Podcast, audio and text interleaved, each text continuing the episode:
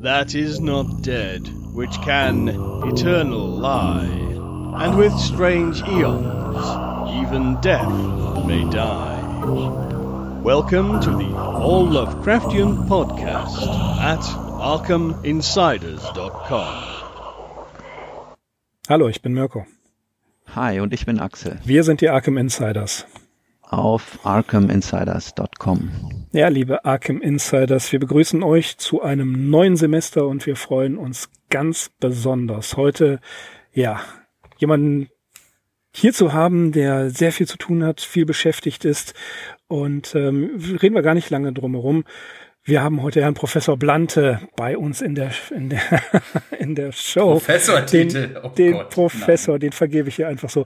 Den Schöpfer der Tintenkleckse. Hallo Blante, grüß dich und vielen Dank, dass du da bist.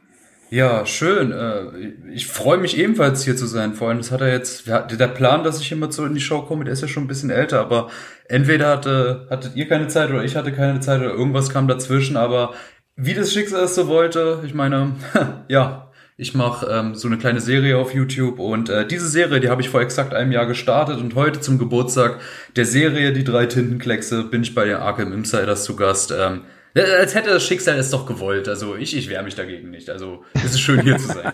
Wir haben es aber auch ein bisschen geplant. Nein, haben wir nicht. Das war echt so vom Schicksal gewollt.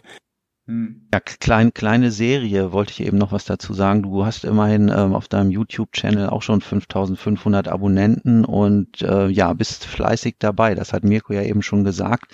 Aber tatsächlich für alle diejenigen, die vielleicht noch nicht so gut äh, Bescheid wissen oder vertraut sind mit den drei Tintenklecksen, Ja, für, für die, zwei, drei, Leute. genau. Für die zwei, drei Leute. Könntest du ja vielleicht eine kurze Vorstellung machen, äh, worum es hier bei deiner Serie geht? Ja, ähm, sehr gerne doch. Also die drei Tintenkleckse ähm, spielt in irgendeiner fremden Welt, in irgendeiner grauen Wüste. Da steht ein Haus und dieses Haus wird bewohnt von drei ähm, berühmten ähm, Horrorautoren. Und zwar sind diese Edgar Allan Poe und auch der Howard Phillips Lovecraft und dazu noch Stephen King.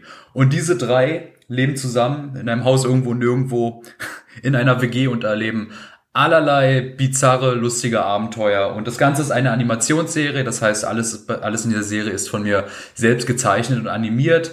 Ähm, und ja, dementsprechend sind der Fantasie keine Grenzen gesetzt und ich versuche jeden lustigen, also nicht jeden lustigen Gedanken, aber so doch die Vision, diese beknackten Visionen, die ich da im Kopf habe, doch so nah es geht, ähm, ja, in ein Video, in ein Video zu packen und dann online zu stellen und hoffen, dass sich, dass sich die Leute darüber freuen und Dementsprechend bin ich auch froh, äh, auch, auch sehr, fühlt es mich fühlt es für mich sehr geehrt an, dass da zum Beispiel solche alteingesessene Lovecraft, ähm, auch Experten wie ihr beide seid, äh, dieser Serie auch etwas abgewinnen könnt. Also deshalb kann ich da auch nur nochmal ein Danke zurückgeben.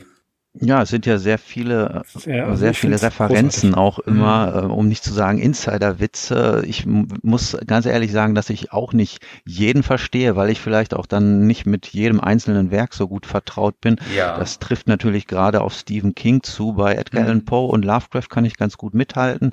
Aber man merkt schon auch, dass du jemand bist, der seinen Stephen King recht gut äh, in- und auswendig gelesen hat. Naja, was heißt Stephen King? Von, gerade mal von Stephen King gelesen habe ich relativ wenig. Es ist da hauptsächlich die Haupt, äh, die Reihe von ihm, der dunkle Turm, die ich äh, wirklich inhaliert habe und äh, die ich auch hauptsächlich in dieser Serie irgendwie verarbeite. Ich weiß, der dunkle Turm für viele Stephen King-Fans, äh, das ist jetzt vielleicht nicht das, woran man als erstes an ihn denkt. Da denken viele natürlich an S und Shining, was natürlich auch tolle Werke sind. Äh, aber für mich persönlich war es halt der, der Turm, der auf mich so noch eine tiefere Faszination ausgeübt hat. Und äh, Stephen King sagt ja auch, es ist sein größtes Werk und deshalb denke ich mir, komm, musste doch nicht ähm, irgendwie Stephen King einfach zu. Du musst den Zuschauern nicht das zeigen, was man schon hundertmal gesehen hat. Sprich, äh, jemand rammt eine Axt durch eine Tür und raft hier, äh, hier ist Johnny oder sowas. Ähm, nein, gib den doch mal vielleicht etwas, was zum Beispiel äh, ähm, was bisher, na, ich sag's mal, wie es ist. Der Film zum Dunklen Turm, auf den ich mich sehr gefreut habe, war furchtbar und äh, hat für mich auch diesen gesamten Mythos äh, in so ein schlechtes Licht gerückt, dass ich mir, dass ich fast schon wie eine kleine Berufung ansehe, dass ich den Turm in, äh, mit dieser Serie noch ein bisschen besser irgendwie unter die Leute bringen kann oder dem Ganzen noch ein klein visuell, ein visuelles Gesicht zu geben. Denn man, man denkt ja an viele, viele, man hat ja viele Bilder im Kopf, wenn man an King denkt. Aber der dunkle Turm, sein Hauptwerk ist wirklich die, die wenigsten Leute auf der Straße würden wissen, dass äh, Stephen King eine Buchreihe namens Der dunkle Turm geschrieben hat. S kennt jeder, Shining auch, aber Dunkler Turm schwierig. Mm, ja, das deckt. Ja, die, meist, die meisten Hauptwerke von Autoren werden ja nicht erkannt, sondern eher die populären. Also das, woran das Herz mhm. des Autoren hängt. Ne? Das ist ja eher weniger bekannt, weil der Autor dann mit einem, ja, mit einer ja, ganz anderen Haltung rangeht. Äh, in dem Sinne, oder wie meinst du das jetzt? Mhm. mhm. Ja, ganz genau so, ganz genau so. Ähm, man hat eine gewisse Erwartungshaltung an Stephen King und deswegen mm, ist der dunkle Turm auch ein, ein spezielles Thema. Denn man, man erwartet die typischen Horrorschocker und der dunkle Turm ist eine, läuft auf einer ganz anderen Ebene.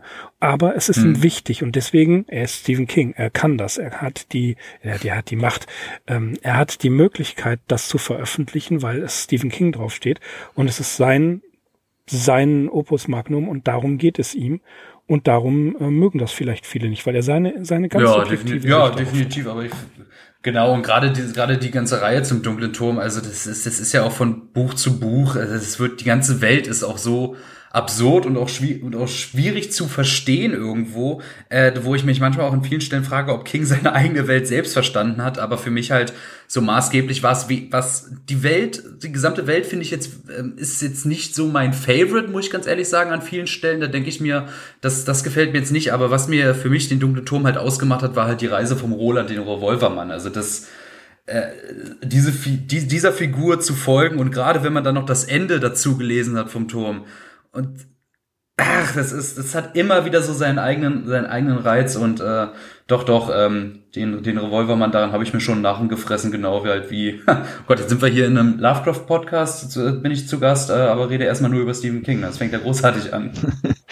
Das, das passiert. ist aber ein das Mann, der uns auch immer wieder interessiert. Aber ich habe tatsächlich wirklich noch eine weitere Frage zu der ganzen Thematik. Das ja. letzte Gefecht, hat das auch was mit dem schwarzen Turm zu tun? Äh, ja, also Last Stand meinst du? Oder ja, The Stand? Genau.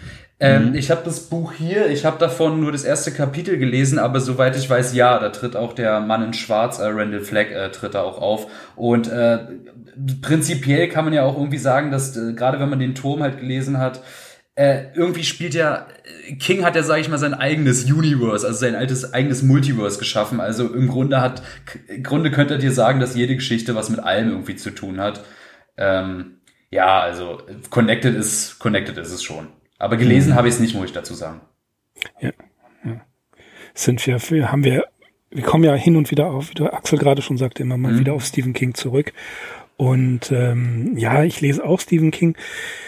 Ähm, und was du schon sagtest, das Connected Universe. Es gibt ja wahnsinnig viele Referenzen in den Werken auf andere ja. Werke, auf Ortschaften, auf Personen. Und das finde ich immer sehr spannend. Das macht Eben. Lovecraft ja genauso. Ja?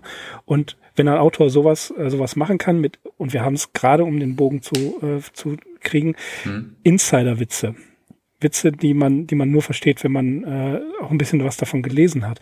Wenn die auftauchen, dann habe ich immer ganz besonders Spaß daran. Und das bei dir ja auch in der ersten Folge, ne, wo äh, Stephen King plötzlich in dieser WG auftaucht, äh, wird von einem anderen Mitbewohner gesprochen und es ist diese Kakerlake. ja. Ne?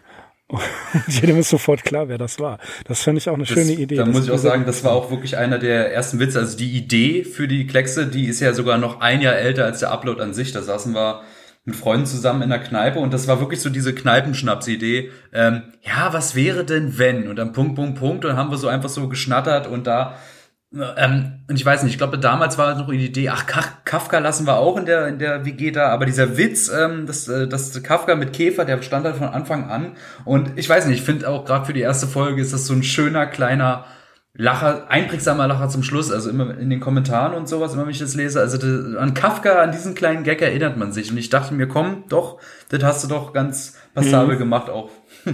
ja, also vielleicht können wir eines Tages auf ein Prequel hoffen. ja, ja, ähm, ich sag mal so, es ist in Planung und äh, man, ich will nicht zu viel vorwegnehmen, aber keine Spoiler. Ich ja. bin halt doch echt am überlegen, äh, ich muss halt, äh, das wird, Kafka wird sich jetzt keine große Folge drehen, aber wenn er jemals auftauchen wird, Äh, ich bin halt, ich glaube, ich muss da eventuell mir noch mal mich ein bisschen besser zu dem belesen, dass ich da noch ein bisschen besser, weil versteht ihr das manchmal? Manchmal hat man ja ein grobes Bild von manchen Autoren, aber äh, da fragt man sich ja auch, hat man aber die Essenz des Autoren schon verstanden? Also worum es wirklich geht? Oder ist das, was du darüber ja. meinst zu glauben, genau das, äh, was sie noch wirklich auszeichnet? Also heißt jetzt nicht, dass ich mir jetzt hier alle Kafka-Biografien dafür durchlese. Nee, da bin ich leider doch ein bisschen zu faul für. Aber also, ein bisschen Grundwissen aneignen. Ja, also wenn du, wenn du dir wirklich richtig gute Biografien durchlesen willst, dann gut, dann musst du schon durch gute 2000 Seiten. Mhm. Rainer, Rainer Stach hat große, hat, die besten eigentlich. Ja, die standen auch mal hier in der Bücher. Ich weiß, ja. ich habe die Dinger mal irgendwo in Bücherladen im Regal gesehen und uff. Ja, ja. Also ja klar, die sind gewaltig, aber die vermitteln ein, ein sehr, sehr gutes Bild. Und was man zu Kafka auch lesen kann, um einen völlig anderen Zugang zu bekommen, ist von Deleuze und Guattari. Äh, da gibt es einen kleinen Surkamp-Band äh, für eine kleine Literatur. Das geht auch um Kafka. Okay. Und die haben einen sehr interessanten Ansatz. Mhm. Wie heißt das? Ich schreibe es mir gerade auf. Für eine kleine Literatur? Ja, von Deleuze und Guattari. Oh Gott, wie schreibt man denn das? Hui. Deleuze, D-E-L-E-U-Z-E. -E. Mhm. Und eben Guattari.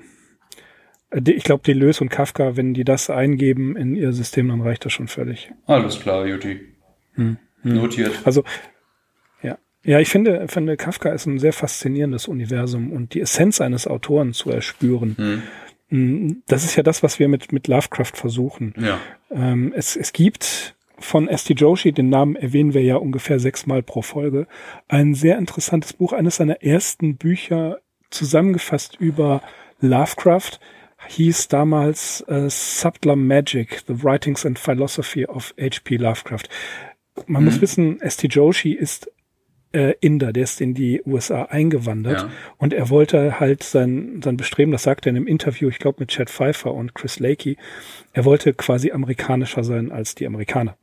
Mhm. Und äh, deswegen hat er alles Mögliche gelesen und dann stieß er auf Lovecraft und das hat ihn fasziniert. Er hat ja die maßgebende, maßgebende Biografie geschrieben. Mhm. Und er sagt, bei all dem Rassismus, das ist ja auch immer wieder ein Thema, was wir versuchen ja, seit Jahren schon einigermaßen adäquat zu behandeln. Ist uns noch nicht ganz gelungen. Aber er sagt, bei diesem Rassismus muss man versuchen, in den Autoren hineinzukriechen, mhm. zu verstehen, was er schreibt, ja, zu verstehen, was er macht und zu verstehen, warum er so denkt. Ja, also jetzt in Bezug auf den Rassismus, also bei Lovecrafts Rassismus, ich, den habe ich für mich immer so gesehen, klar, natürliche Abneigung fremder Kulturen, ähm, aber die, als Grundmotivation für ihn habe ich halt weniger Hass oder sowas gesehen, sondern halt Furcht. Also ja, ihm waren so, ihm waren solche Menschen unheimlich genau, und die, ja. da, da, das ist natürlich auch irgendwo Richtig. Rassismus, aber die Motivation, die ich da rauslese, also du, ich, ich habe ihn, ich kenne ihn ja nicht, ich habe ihn nicht persönlich kennengelernt oder so, aber alles so wie ich das mit den Werken herauslese, sehe ich da da mehr Angst als Zorn oder Hass oder sowas. Genau, das, das sagen wir ja auch immer, dass äh, der Rassismus gar nicht, gar nicht wirklich ein Rassismus ist, sondern es ist einfach nur eine, eine Phobie, eine Furcht vor Veränderung, Furcht vor dem Neuen, Furcht vor einer völlig anderen Lebensweise, die nicht kompatibel mit seiner Lebensweise ist. Ähnlich versucht das ja auch Olbeck in seiner Lovecraft-Biografie äh, zu beschreiben dass, dass wir von einer völlig anderen mhm. Ebene ausgehen müssen. Mhm. Aber ne, das, oder wie bei Philip K. Dick, ich habe eine Menge über Kafka und sehr viel über Philip K. Dick gelesen, um zu verstehen, wie das Universum dieses, dieser Autoren funktioniert. Und das ist sehr, sehr faszinierend. Ja, das muss man natürlich auch immer wieder bei so einer Sache wie Schatten über Innsmouth erwähnen, weil gerade in dem Zusammenhang fällt dann oft der Begriff Rassismus. Äh, das hört sich dann teilweise so an, als sei das so ein rassistisches Pamphlet, aber das, gerade das ist es nicht, sondern das ist wirklich eine, ja, existenzielle Geschichte über die Furcht, über die ähm, Angst vor dem Fremden und äh, jeder, der die Geschichte auch gelesen und auch zu Ende gelesen hat, der wird halt merken so, ne, das Fremde ist auch in uns. Und das war auch Lovecraft äh, klar, ne? Und am Ende bietet er ja fast ja. schon so ein versöhnliches Ende, in dem eben dieser Robert Olmsted, der Protagonist aus der Geschichte, merkt so, oh, er hat selber Innsmouth Blut ähm, äh, in seinen Adern fließen und ja, dann findet er sich dann ja. auch damit ja. ab, ne? Also so endet die Geschichte. Deswegen, also das ist alles andere als so eine Streit oder Propagandaschrift für Rassismus. Das ist, ja, also das, was du gerade sagst, mhm. ist eine Marginalie, die die mhm. meisten Leute überlesen.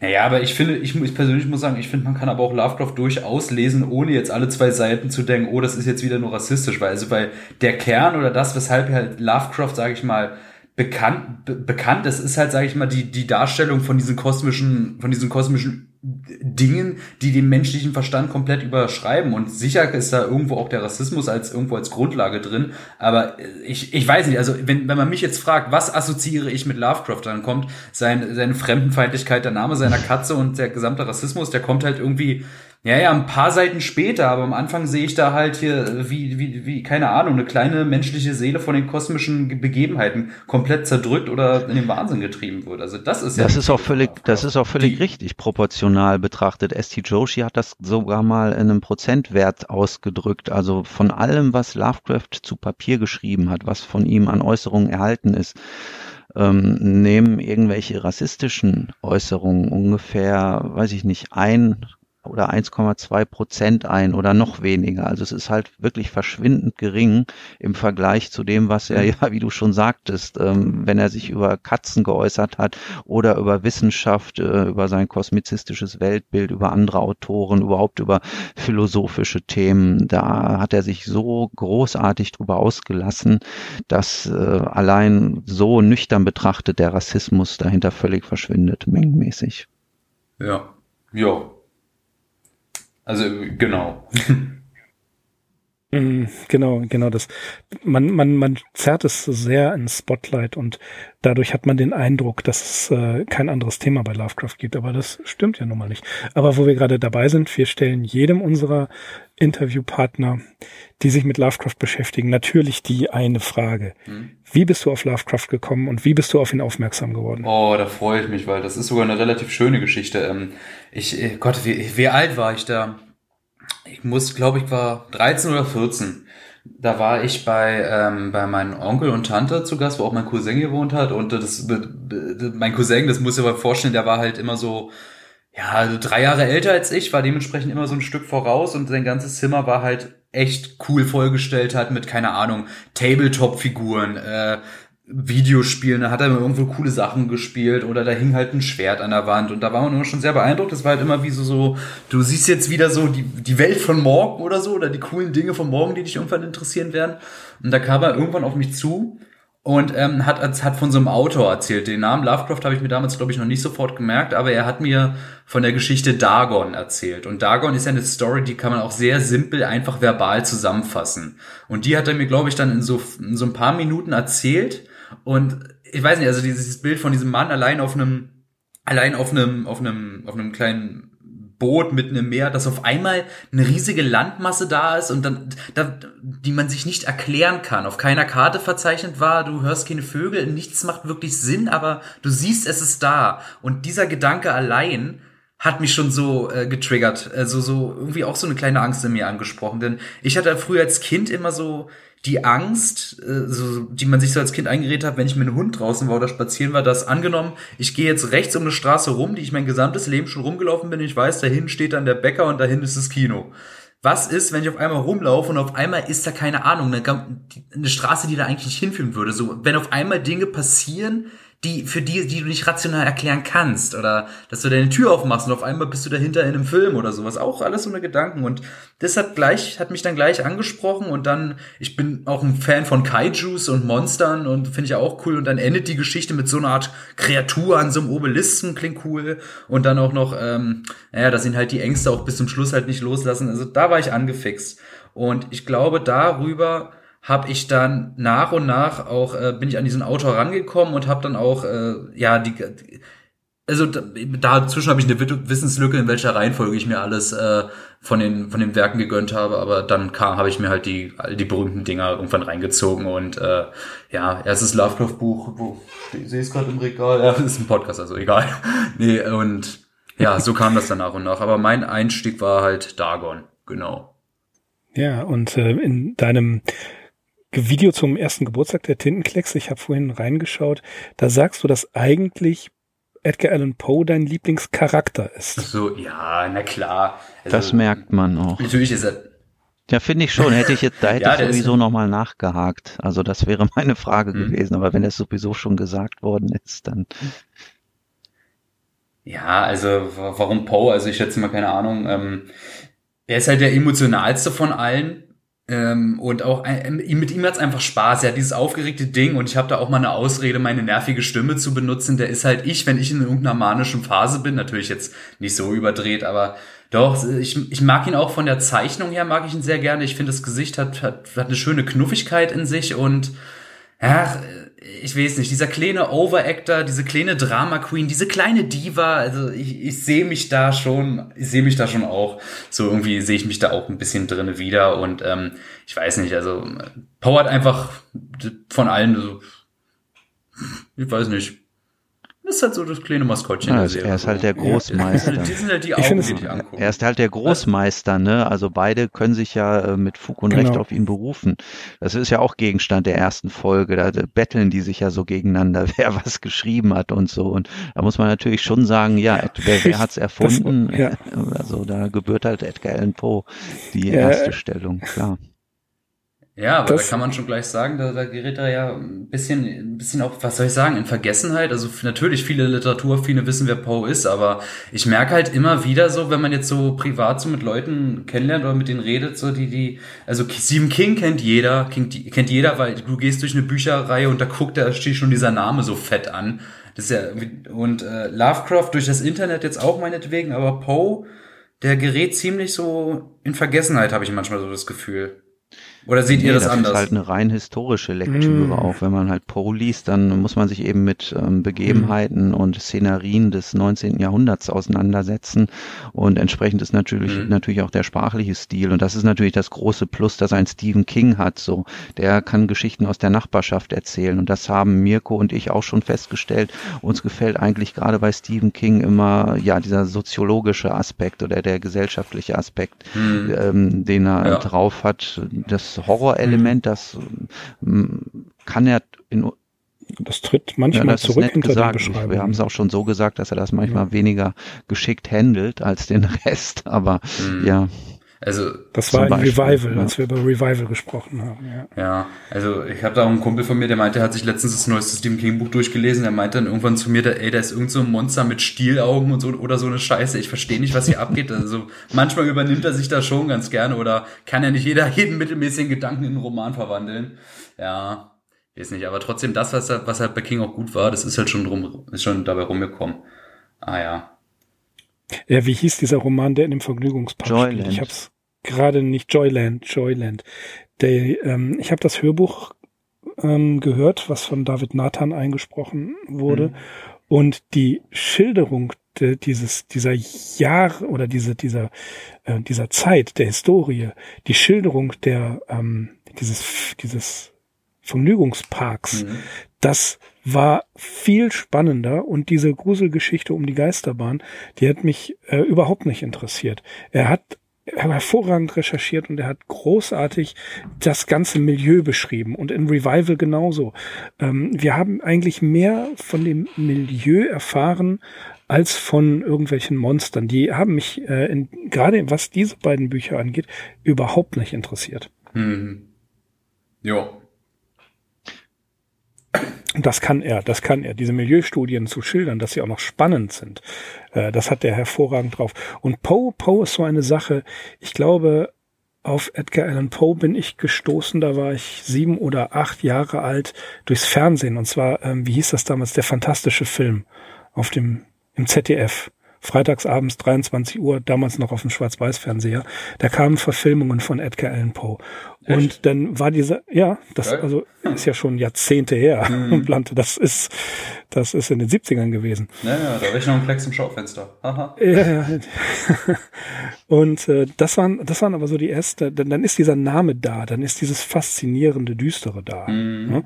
Und dann siehst du dann irgendwann ein Buch und mit zehn, zwölf Jahren verstehst du das gar nicht. Ja. Also ich habe überhaupt nichts da verstanden. Aber es hat mich, es hat mich die ganze Zeit begleitet. Und später kam dann äh, das Interesse dazu. Es gab Hörspiele, es gab ähm, äh, ähm, Hörbücher irgendwann.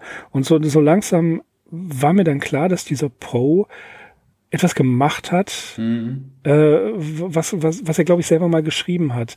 Ähm, wie, wie ich versuche, dieses Zitat zusammenzubekommen, da heißt es auch, ähm, der Terror, von dem ich schreibe, kommt nicht aus Deutschland, es ist ein Terror der Seele. Okay. Das ist trefflich. Das war jetzt so eine Reaktion auf die dunkle Romantik aus Ja, Deutschland, ja. auf E.T.A. Mhm. Hoffmann und so weiter.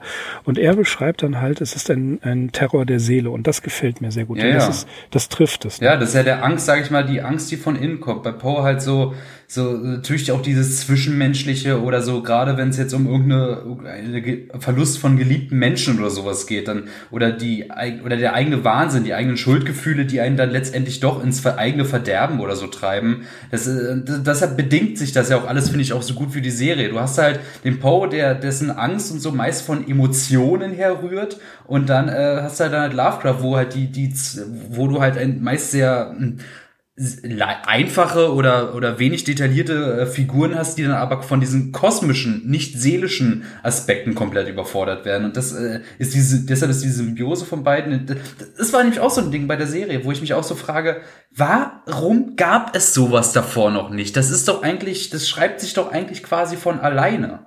Also hatte ich manchmal so das Gefühl. Ja, es gibt ja schon immer schon so, äh, so Crossover nennt sich das, aber das, soweit ich weiß, gibt es das halt so im literarischen Bereich. Also es gibt schon so Geschichten, die versuchen, verschiedene Elemente der verschiedenen Mythen oder Erzählwelten zusammenzubringen. Ja, aber wenn man sich das hier so anguckt, eine WG mit Stephen King, Edgar Allan Poe und H.P. Lovecraft, dann denkt man sich eigentlich auch, das ist eigentlich das Natürlichste der Welt. Und ja, Ja. warum hat es das noch nicht gegeben? Das stimmt schon. Aber ähm, wie oder wer ist denn so, hast du einen Überblick, wer so ein bisschen so dein, äh, dein Publikum ausmacht? Was sind das für Leute? Oh. Oh, äh, das ist, also gerade was mein Publikum angeht, das, ich glaube, das ist, äh, sind sehr diverses, sind sehr diverse Leute. Also da können wir erstmal, also das ist nur eine lange Geschichte, woher ich viele Leute habe. Ähm, Gott, ich, ich vergib mir mal mein Bestes, das mal kurz so zusammenzufassen. Also ich habe früher angefangen, als ich, also da hatte ich, glaube ich, so, ach Gottchen, äh, Anfangs waren es halt, bevor ich habe, bevor ich mir die Kleckse gemacht habe, habe ich mich so mit westlichen Comics, so Superman, Batman und sowas auseinandergesetzt auf YouTube. Darüber habe ich natürlich ähm, viele alte Kontakte und alte Zuschauer gehabt, aber das waren jetzt auch so, sage ich mal, so geschätzt 500 oder so, die ich da mitgenommen habe.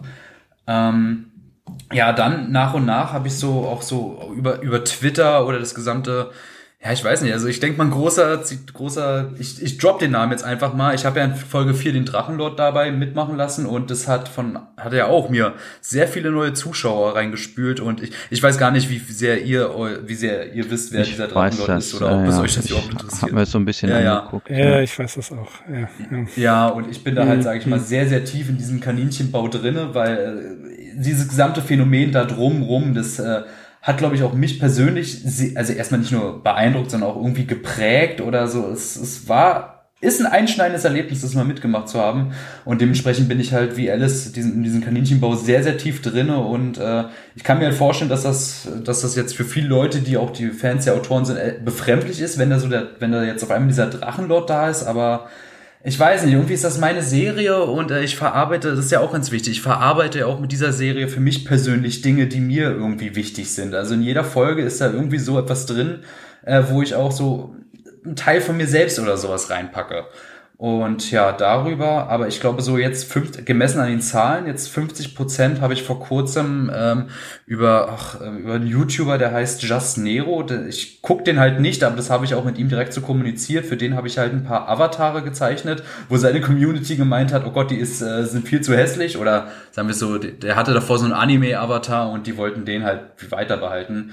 Ja, aber nichtsdestotrotz habe ich dafür ähm, so ein kleines Werbevideo bekommen und dadurch haben sich dann meine äh, Abonnenten verdoppelt von äh, 2500 auf jetzt äh, stattliche 5000 Abonnenten und deshalb denke ich mal, habe ich auch sehr viele junge Leute dabei, ähm, aber auch aus den verschiedensten Richtungen und Winkeln, weil ich mache ja auch Privatwerbung für die Kleckse und da sagen mir auch private Leute, du, ich habe dem und dem, der ist in der und der Position oder der macht das und das, habe ich das gezeigt, der findet das cool. Also ist halt schwierig, weil auch mit, mit den ganzen Witzen, ich bediene halt irgendwie äh, ganz, ganz, ganz viele Zielgruppen auf einmal. Ähm, ja, ist, ist schwierig, aber so ein Mixmaß aus allen möglichen Leuten aus dem Internet. Ja, du hast ja vorher für irgendwie nerdic.de geschrieben. Ja, aber das ist schon ganz lange bis her. Ja, ja, bis, bis Januar 2018. Ne? Aber das ist ja auch schon mal eine Grundlage. Ja, ach Gottchen, aber ich weiß gar nicht, ob das, wie viel das damit überhaupt zu tun hatte. Das ist, das war halt so eine andere kleine äh, Zwischenstation in meinem Leben, wo ich dann mal das mal äh, eine Zeit lang dort Mhm. geschrieben habe, so kurzzeitig. Da war ich ja in der Uni und ich hatte irgendwie keinen künstlerischen Ausgleich. Aber das hat sich dann ja auch irgendwann relativ schnell gegeben, als ich dann wieder so mit YouTube dann wieder für mich persönlich angefangen habe. Ja, genau. Aber ja, stimmt, genau. Ja, und äh, es ist ja nicht äh, unbeachtet gewesen. Du hast den Julius Award in diesem Jahr bekommen. Ja, genau. Das äh, ein kleiner Preis für aufstrebende YouTuber. Ähm, das war wirklich eine, ich weiß gar nicht, irgendwer auf Twitter meinte, hol ihn dir Tiger. Ich habe da einfach ein Bewerbungsformular ausgefüllt, aber ich dachte mir halt gerade so eine Sache mit Drachenlord und so, dass einem das eventuell irgendwie das Genick brechen könnte bei manchen Leuten, dass sie dann denken, oh Gott, äh, der, der macht hier diesen diesen, diesen Menschen fertig oder so, aber mh, naja, ich bin da ein bisschen zu tief im Kaninchenbau drinne. Und aber nein, äh, ich wurde dann nominiert und ich habe auf Arbeit habe ich dann diese diese Nachricht bekommen und ich dachte mir, wie jetzt? Also, also ich bin jetzt wirklich nominiert. Das heißt, ich darf im Januar wirklich nach Essen fahren und in meinem Geburtstagsvideo, da habe ich ja und auch in dem Making-of-Video, da habe ich ja auch diesen Tag schon zusammengefasst. Äh, Mhm, genau. da kam halt kam halt viel viel zusammen und äh, ich weiß nicht, es war ein wunderschöner Tag in meinem Leben und äh, ja, ich mache an dieser Stelle noch mal gerne Werbung für den Julius Award. Wenn ihr da draußen, ihr Zuhörer, äh, einen YouTube-Kanal oder so betreibt ähm, und bis zum jetzigen Zeitpunkt der gerade mal 10.000 Abonnenten höchstens hat, dann dürft ihr euch sehr gerne beim Julius Award ähm, bewerben in verschiedensten Kategorien, Gaming, Make-up, Animation, all gibt's verschiedenste, äh, könnt ihr euch mal umschauen. Ich, ich wette, ihr findet da sicher irgendwo einen Platz. Und ähm, wenn ihr euch dann bewerbt und dann nominiert werdet, dann könnte es sein, dass wir uns in Essen wiedersehen werden, denn ich werde nächstes Jahr Laudator dort sein äh, und die Kategorie Animation moderieren und darauf freue ich mich schon sehr. Ja, wir packen einen Link zum Julius Award, Mhm. denke ich mal, in die Show. Ja, oder? super. ja ganz wichtig. Finde Jawohl. ich schön. Das ist halt wirklich so ein Ähm, ganz kleines, aufstrebendes Projekt und äh, die, die, der Abend, der dann Leuten geboten wird, die das, das, das ist eine einmalige Sache und sowas gehört unterstützt. Ja, sehe ich genauso. Mhm. Sehe ich genauso. Sag mal, ähm, wie lange brauchst du ungefähr für eine Folge? Uff, ah, das ist das ist so schwierig. Die Frage stelle ich mir dann manchmal auch immer. Ich habe immer so das Gefühl, ich übernehme ich mm, ich weiß halt, dass ich von dem von dem Entschluss, als ich dir gesagt habe, okay, ich mache jetzt eine Folge, hat zu Folge 1 gerade mal eine Woche gedauert, aber ich, ich glaube, der zum Beispiel die, dass zum Beispiel die letzte Titanic-Folge, die war insgesamt, glaube ich, genauso aufwendig wie die ersten drei Folgen zusammen, auch mit der das variiert, das variiert. Also ich versuche, ich habe mir mal irgendwann mal versucht, das auszurechnen, wenn ich mal so grob über den Daumen gepeilt habe, wie viele Tage die Woche ich frei hatte und wenn ich einen freien Tag halt hatte und ich ähm, so, sag ich mal, ja, zehn Stunden täglich am Tag daran gearbeitet habe. Ich glaube schon, dass in so eine Folge Ach, das sind halt so viele Teilaspekte. Das Skript schreiben, auch mit Leuten kommunizieren, die Aufnahmen machen. Äh, das, das gehört ja alles irgendwie dazu. Und auch die, ich, das Ding ist, ich habe nicht mal, kann nicht mal irgendeine, versuchen, irgendeine realistische Zahl im Kopf zu haben. Es ist halt schwierig. Man kann sich halt die Abstände der Uploads angucken und ja, stellt euch vor, dass ich glaube ich so 50 Prozent der Zeit, die ich bis zum ähm, bis zum Upload hatte, so auf einer täglichen Basis, glaube ich, bis dahin daran gearbeitet habe. Du bist immer hoch motiviert oder hast du auch mal irgendwie Durchhänger, wo du denkst, oh, jetzt geht's mir ein bisschen schwerer hier von der Hand oder Oh, mm, ja, das ist, das ist eine ganz interessante Sache mit dem Durchsein, weil das Ding ist, äh, für mich ist, also klar, sag mal da hin und wieder, das ist Arbeit, sowas zu machen, klar, das ist auch anstrengend. Aber ich denke mal, das ist bei mir so etwas wie, wenn man andere Leute äh, Videospiele spielen stundenlang oder zocken. Äh, das, ich habe auch so ein Hobby, das ich halt stundenlang machen kann, wo ich die ganze Zeit nur am Computer sitze und eh eine Sache mache. Das Gute ist, ich habe den Vorteil, es ist irgendwas Produktives, es kommt was dabei herum. Und im Grunde ist es für mich so, ähm, immer noch der kleine Blante, der als kleines Kind irgendwie bei sich ähm, auf dem Boden saß, mit Lego gebaut hat. Und das ist ja Kleckse machen in dem Sinne auch. Ich baue mir halt meine eigenen Lego-Steine mit den ganzen Dingen, die ich da baue und daraus baue ich mir was. Und nebenbei läuft halt RTL 2 Animes oder jetzt, wie es jetzt halt ist, äh, mein aktuelles Programm, was ich so nebenbei auf YouTube gucke. Und ähm, es ist halt das, was ich liebe, was mich, was mich auch sehr entspannt, wenn ich dann in einem Workflow drin bin und ich, ich fühle mich dabei einfach wirklich sehr gut. Und mir persönlich ist es mal, ist da meistens so, wenn ich dann mal eine Folge hochgeladen habe, das ist mir jetzt äh, nach den letzten beiden Folgen sehr stark aufgefallen. Sobald eine Folge hochgeladen ist, sage ich mal, diese Mission, beendet ist, äh, Mission succeeded, dann dann verfalle ich sehr schnell in irgendeine Art Loch, so, dass ich dann irgendwie so, du machst halt so den PC an und du denkst dir, ja, was hast du, hast jetzt gerade mhm. nichts zu tun, so, weil du hast jetzt nicht auch die Power, jetzt auf einmal sofort mit der nächsten anzufangen, weil die Folgen muss ich ja erstmal, wenn ich äh, bevor ich überhaupt das Skript schreibe, muss ich, muss ich viel über das Skript oder die Dinge oder so nachdenken, damit ich ein einigermaßen festes Bild im Kopf habe. Und deshalb sitze ich da manchmal so da und dann, dann geht's mir auch emotional meistens echt nicht so geil, weil dann ist halt, ist halt, ähm, dann hast du es halt geschafft. Aber sobald man dann wieder im Workflow drin ist und man hat ja immer noch, man weiß ja noch, was man alles machen möchte, dann geht's einem auch wieder, auch wieder gut. Und ich muss zugeben, bei der letzten Folge habe ich da ein bisschen übertrieben. Da habe ich, glaube ich, so vier Tage am Stück wirklich äh, aufgestanden, Computer an der Folge gearbeitet, schlafen gegangen, aufgestanden, vier Tage am Stück, eben nur das. Und äh, das war, glaube ich, auch ein Tick für, das war halt für ähm, Titanic Teil 2, aber das war auch zum Schluss, glaube ich, für mich da ein bisschen sehr heavy, weil, oh, so, so als hätte ich eine Woche lang durchgefeiert, ging es mir da. Aber ach, man muss halt immer die, die Parallele achten zu einer regulären Arbeit oder auch einfach mal, das braucht man auch, abends mal rausgehen mit Leuten einsaufen, wenn ich das mal so sagen darf. Also im, alles im Maßen, ne? Alles im Maßen. Aber an sich, äh, die Arbeit ähm, ist jetzt für mich keine Qual, sondern eigentlich etwas, im Grunde etwas sehr Gutes. Tja, das ist der bestmögliche Zustand, würde ich sagen. Äh, nutzt das aus, solange es noch geht. Ja. Ich würde mir manchmal wünschen, ich hätte wieder so ein bisschen die Energie, die ich so in den Zwanzigern noch hatte. ähm, ja, oh, Mirko und ich, wir müssen ja, uns manchmal die Vorarbeiten oder überhaupt die Arbeiten auch für den Podcast wirklich so vom Munde absparen, äh, ne, dass wir das ja, irgendwie mit dem ganzen restlichen äh, noch unter einen Hut kriegen. Und ja, was ist ja, so wie du das schilderst, das hört sich im Großen und Ganzen gesund an, finde ich. Also, das ist genau die richtige Einstellung. Ja, absolut. Ja, doch. Genau, mhm. genau so muss das laufen, ja. Ja, also wie gesagt, ja, ich, ich würde, ich würd, glaube ich, auch sowas, ich meine, das ist ja im Großen und Ganzen, also ich mache damit ja momentan ein bisschen Geld mit Merch Shop oder auf Twitch hin und wieder, wenn ich das streame, da kommt ja so ein bisschen was zusammen, aber ich mache es ja auch nicht hauptsächlich wegen des Geldes, sondern auch nur, weil es mir auch wirklich auch emotionalen Ausgleich gibt oder so, es mir auch so das Gefühl gibt, komm, du, du, du machst wirklich etwas mit deinen Zeichnungen, du machst wirklich etwas aus dir, weil ich habe davor halt jahrelang Comics gezeichnet, aber das ist halt dafür Feedback oder Resonanz zu bekommen, das war halt nie da. Das, äh, weil da gab es halt so ein, zwei online, die haben deine Comics gelesen, haben sie mal alle paar Seiten geschrieben, oh cool oder tolle Zeichnung oder wow, wow, wow, ich frage mich, was als nächstes passiert. Aber ich bin da auch ganz ehrlich, also ich als Künstler, ich, ich, ich freue mich ja auch äh, über Feedback und äh, Applaus ist das Brot des Künstlers. Und jetzt habe ich das erste Mal ein Projekt in meinem Leben, wo auch wirklich äh, Feedback in einer, in einer auch irgendwo befriedigende Menge zurückkommt, dass du dir denkst, ja, du kannst, du bleibst auch irgendwie auf, die, auf diesem Pfad. Du, du hast jetzt so dein Projekt gefunden und das Angenehme an den Klecksen ist ja, ähm, es geht ja immer voran. Klar, die erste Folge, die ist jetzt noch, wenn ich sie mir jetzt ansehe, frage ich mich, ach du meine Güte, das ist ja richtig billig, aber klar, ich denke mal, in zehn Folgen werde ich auf Folge acht jetzt zurückblicken und mir denken, wie absolut mega billig ist denn das? Denn ja, die Folgen werden immer länger auf sich warten lassen, aber der Anspruch wird auch immer höher. Und äh, ich habe mir für die nächste Folge äh, oder die nächsten Dinge, die ich halt machen möchte, das wird halt alles, das wird alles nicht weniger und man lernt ja auch von Folge zu Folge immer mehr.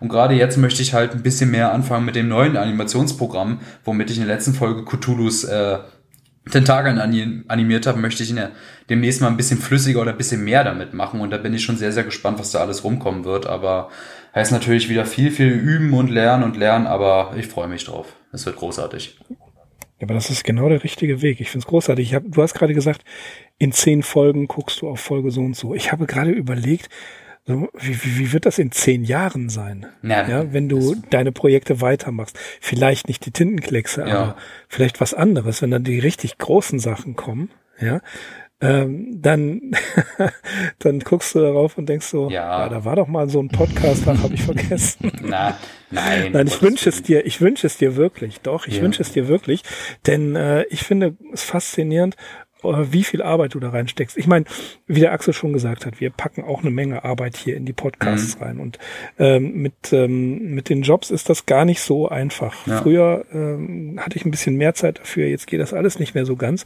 Und trotzdem diese Energie noch zu haben und das zu machen, ich wünsche dir wirklich, dass das noch viel, viel größer und viel, viel bekannter wird. Ja, Dankeschön, Dankeschön. Also auf jeden Fall. Ich, ich, ich weiß halt nicht. Also gerade die, die, die Sache ja natürlich mit der Arbeit nebenbei. Also ich habe, ich muss natürlich auch meine Brötchen verdienen. Momentan bin ich im Job, wo ich halt vergleichsweise mehr Zeit habe, so weil er auch ein bisschen anders strukturiert ist. Aber ja, man äh, trotzdem, also ich, ich muss auch so, so trotzdem sagen, so privat ist manchmal so auch auf Arbeit so das Gefühl ist so da. Grrr, wenn du, angenommen, du könntest jetzt irgendwie schon davon leben, dann, dann könntest du einfach viel mehr Progress haben, du könntest viel mehr üben und so und äh, ich würde ja lügen, wenn ich sagen würde, das wäre jetzt nicht irgendwie mein Ziel, wenn das irgendwann mal klappen könnte, dass ich es dann wirklich, ich weiß nicht, dann, ha Mama, ich hab's dir bewiesen, ich, ich kann es doch äh, schaffen, von meiner Kunst zu leben. das ist, ähm, nee, Gruß an dich, Mutti, wenn du zuhörst, aber ähm, Nee, ähm, klar, man hat irgendwie so seine, seine Ziele voraus. Allerdings äh, habe ich natürlich auch selbst irgendwie die Angst. Äh, ich weiß halt, die Kleckse oder generell die, die, die, die Serie blüht meistens auch dann auf, wenn ich richtig privat unter Stress oder Strom stehe. Also ich weiß halt, ähm, als die äh, erste Folge gemacht wurde, als ich die erste Folge produziert habe, da hätte man, glaube ich, wenn man von außen raufgeguckt hätte, hätte man gesagt, du fängst jetzt keine scheiß Serie an, wenn du das und jenes und alles noch machen musst. Also ich stand halt, ich musste halt halt viel, viel zu tun. Sehr, sehr viel zu tun, um gewisse private Ziele zu erreichen. Äh, aber ich war da in so einem, in so einem Arbeitsmodus und ich brauchte kreativen Ausgleich. Und aus dieser Stress resultierte dann quasi, sag ich mal, die kreative Energie, die Serie überhaupt zu starten. Und äh, da frage ich mich ja auch, angenommen, ich hätte nicht mehr den Stress, den mir der normale Alltag mit alles, was da dran hängt, gerade an Arbeit oder so, äh, würde dann die Serie noch funktionieren. Andererseits denke ich mir, ja, du, wenn du, aber wenn du in der Position bist, davon zu leben, dann bist du sowieso immer gestresst. Äh, wird das gut für die Kunst sein. Aber andererseits denke ich mir auch, ich habe noch so viel zu lernen, so viel, äh, auch auf, äh, was jetzt auch Animation angeht. Ich meine, ich habe davor halt zwar viel gezeichnet, aber das ist auch mein allererster Animationsversuch. Äh, ich denke, ich werde noch sehr, sehr, sehr viel zu tun haben, bis ich irgendwann als Künstler keinen Bock mehr auf meine eigene Kunst habe. Und ähm, ja, bis dahin ähm, gebe ich, gebe ich schon Vollgas. Oh Gott, ich weiß gerade nicht, äh, war das jetzt ein zu langer Monolog? Nein, nein, nein. Dafür bist du ich ja wollte, ich wollte schon hm. Genau, dafür bist du hier. Und ich wollte schon fast sagen, äh, das ist ein großartiges Schlusswort. ja, es ist, äh, nein, wirklich. Ähm, ich finde das, wir finden das großartig, was du machst. Und ähm, an die Mutter von Blante, nee, Frau, ihr Sohn macht das genau richtig. Er hat die Energie, du hast die Energie. Und äh, ich, ich kenne das halt von mir selber. Ich habe äh, ungefähr 400 Entwürfe zu Kurzgeschichten hier. Jawohl. Ich bringe, ja, ich bringe die Energie aber nicht auf, abends mich daran zu setzen und das zu machen. Nein, ich, ich stöbere im Internet irgendwelche äh, obskuren Dinge auf, äh, irgendwelche Verschwörungstheorien, in die ich mich dann einlese, festlese und meine mhm. Zeit verschwendet habe. So sieht das aus und äh, deswegen naja, nutze deinen, deinen Zeitverschwendung Schwung, würde ne? ich das aber nicht benennen. Ich meine, damit bildest okay. du dich ja auch und das formt dich ja auch und das befriedigt ja auch irgendwo ja. Interesse von dir und ich meine, man kommt auf Twitter mit, du hast ja einen ziemlich bewegten Beruf und Alltag, da äh, das ist jetzt nicht unbedingt Zeitverschwendung. Und ich sage halt mal so, also man muss mir dafür gar nicht so sehr auf die Schulter klopfen, dass ich da so viel Energie rein investiere, denn im Grunde, äh, ich glaube, von der Belastung oder so ist das für mich was andere da, keine Ahnung, mit zehn Stunden WoW spielen haben oder so. ja, gut. Das habe ich äh, früher mal gespielt. Äh, da habe ich mal, ich glaube. Horde oder Allianz? Wichtige Stunden, Frage. Horde oder Allianz? Nein, nein, nein, da bin ich schon raus gewesen. Sieben Stunden Quake am Stück. Ach so, okay. Das ist mein Rekord, dass ich, dass ich nachher nur noch überall diese Viecher gesehen habe. Quake habe ich, glaube ich, nur einmal oder so gezockt, aber ich war, ich war äh, schon, ist, ich, ich bin schon Generation Call of Duty. ich wollte gerade sagen, das war vor deiner Zeit. Mhm. Okay, ähm, ja, Blante. Wir kommen zum Ende. Ja. Ähm, eine Frage habe ich noch. Gab es denn bisher schon eine Reaktion von Stephen King? um Gottes Willen, nein, hm? nein. Nein. Mr. King, ich bitte Sie. Also wirklich. Ja, ach Gottchen. Ich, ich weiß nicht. Also ich, ich habe also ein bisschen Schiss, keine Ahnung. Könnte der mir irgendwas, wenn ich da eigentlich mit seinem Gesicht irgendwie so eine Serie mache, die zum Teil auch ein bisschen kommerziell ist, also mit Merch-Shop und so, Also vielleicht ist es besser, wenn der King gar nicht weiß, äh, dass es mich gibt. Huiuiui. Dann mache, du bist ja ein großer Star Wars Fan, dann mach einen Jedi, einen Jedi, eine Jedi-Bewegung. um Gottes Willen. Nein. Aber andererseits, wenn Stephen King jemals davon erfahren würde und die Serie deshalb verklagen würde, ich glaube, dann ist es aber auch eine sehr gute Werbung für die Serie.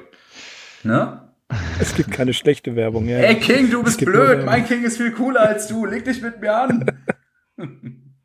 Nein, ich denke, ich denke, er wird das. Äh, ich glaube, er ist auch nicht dafür bekannt, jetzt so viele Leute zu verklagen. Er hätte sicherlich ja. schon, oder? Also weiß ich, Absolut vielleicht irre ich mich auch. Der hätte bestimmt schon Nö. zigfach die Möglichkeit Nö, gehabt. Ja, nicht, er ist nicht halt Metallica so, sondern er hat ja seine Sachen teilweise auch so im Internet einfach äh, unentgeltlich zur Verfügung gestellt und äh, ja, das ist ja. Naja, aber ich, ich frage mich da auch, es sind ja Leute des öffentlichen Lebens, zum Beispiel so eine Serie wie South Park, die rund um die Uhr prominent durch den Kakao zieht, die holen sich da auch nicht von jedem nee, eine Berechtigung ein, Beispiel, oder? Ja. Nein, ich glaube, er, also ich, ich schätze Stephen King so ein, wenn er das sieht, wird er sich sehr freuen, er, ihm wird das sehr gefallen mhm. und der ist so reich, der braucht das nicht. Ja, das ja. nutzt ja auch seiner Popularität. Das ist ja auch das, was wir immer sagen, ähm, wenn wir aus den Büchern zitieren, mhm. ne? Dann sagen wir das immer, wo wir herzitieren, das ist erlaubt und außerdem, wir machen Werbung für euer Zeug. No. Ne? Also die Kirche im Dorf lassen, wenn wir aus, aus, äh, aus irgendeinem Buch einen, einen Satz oder eine, eine halbe Seite zitieren, dann sagen wir genau, wo man dieses Buch bekommen kann. Ne? Und das ist, das ist Werbung, was wir machen. Ja. Und du machst für Werbung für ihn. ja, ganz genau. Du hast Kinder in der Kanalisation. Naja, du weißt schon. Das war gut, ja. Das, das war wirklich sehr gut. Ich habe mal ja auch auf Twitter einen, äh, ein Mem gesehen, da äh, war aus ähm, Christmas Vacation, wie heißt das, äh, schöne Bescherung mit ähm, mhm. mit Chevy Chase, ne, wo Dennis Quaid sein äh, das Klo seines äh, seines Trailers da in, in die Kanalisation entleert mhm. und äh, ruft the shitter was full und dann siehst du unten Pennywise, wie er versucht aus der Kanalisation zu entkommen. Das, oder ein anderes ist ein blauer und ein gelber Luftballon und ein roter Luftballon schwebt vorbei, mhm. sagt der eine Luftballon zum anderen, ey, das ist der Typ aus It. der ist gut, der ist gut. Ja. Das ist ein ja, schönes so, so schaut's. Ja. genau. Okay, so, jetzt, ähm, mein Lieber. Ja. Äh, es war sehr, sehr, sehr schön, dich äh, bei uns zu haben. Es hat wahnsinnig viel Spaß gemacht. Ja, äh, wir wünschen dir von ganzem Herzen noch eine Menge Erfolg. Mhm. Ne, wir wünschen uns ganz viele Tintenkleckse. Ja. Und ähm, liebe Arkham Insiders, folgt dem Blante auf YouTube. Wir stellen den Link natürlich in die Show Notes. Schaut's euch an, zieht's euch rein. Es macht wirklich wahnsinnig viel Spaß. Ich habe meine Freude daran. Und wie gesagt, ich hoffe einfach, dass du noch ganz viel machst und wenn es nicht die Tintenkleckse sind, dann was anderes und von mir den äh, die besten Wünsche und den größtmöglichen Erfolg, mein Lieber. Ja, dem kann ich, dem schließe ich mich Viel, natürlich nur an und ja. ich sehe hier auch, also nach oben ist da auf jeden Fall äh, noch alles offen. Hier 5500 Abonnenten, äh, ja, da werden noch äh, sehr viel mehr dazukommen und ja, auch mein Wunsch wäre es natürlich, dass wir hier so ein paar unserer Hörer und Hörerinnen nochmal ja auf die Serie hingewiesen haben und äh, ja, wenn die das von sich aus dann wieder weiter erzählen und vielleicht auch, wenn die auch gerade die Leute, die auf YouTube regelmäßig unterwegs sind, ne, wenn die da einen Channel liken und abonnieren, dann äh, ja, sollte da noch einiges möglich sein. Ja. Weißt du was, das, das ist das Prinzip der Telefonlawine von den drei Fragezeichen. Ich kann dazu übrigens sagen, die YouTube, ich kann dazu übrigens ja. ein bisschen, wo wir damit aber dann auch wirklich das Schlusswort, also ich bedanke mich natürlich für die allen lieben Worte gerade, aber ich werde mit den drei Tintlexen bald bei den drei Fragezeichen auch dabei sein. Nein, nicht die drei Fragezeichen, sondern eine kleine Parodieserie von ein paar Internetgestalten, die sich die drei Fragezeichen nennt, also ähm, wer gut. da eventuell mal reingucken möchte, ähm, ich bin am Ende dieses Monats kommt da die neue Folge, da bin ich auch mit den Klecksen dabei. Zieht's euch rein. Und ja, siehst ja. du, das, das ist die, das ist die Tintenklecks YouTube-Lawine. Ja, die drei, so die drei das. irgendwas. die drei, die drei irgendwas. Okay, ja, wir sind auch zu dritt. Wir sind die drei Arkham Insiders heute in dieser Folge. Okay, liebe Zuhörer. Wir bedanken uns bei Blante fürs Dasein. Wir bedanken euch, wir bedanken uns bei euch, so rum muss es heißen, fürs Zuhören und wünschen wirklich das Allerbeste. Und danke dir nochmal, Blante. Und wir verabschieden uns jetzt. Ich, ich bin, bin Mirko. Mhm. Und ich bin Blante. Und Der ist im Lande, das wollte ich doch sehr gut. Äh, und wir sind die Arkham, Insiders. Insiders.com. Macht's gut, bis zum, bis zum nächsten Mal. Ciao. That is not dead, which can eternal lie, and with strange eons, even death may die. Welcome to the All Lovecraftian Podcast at ArkhamInsiders.com.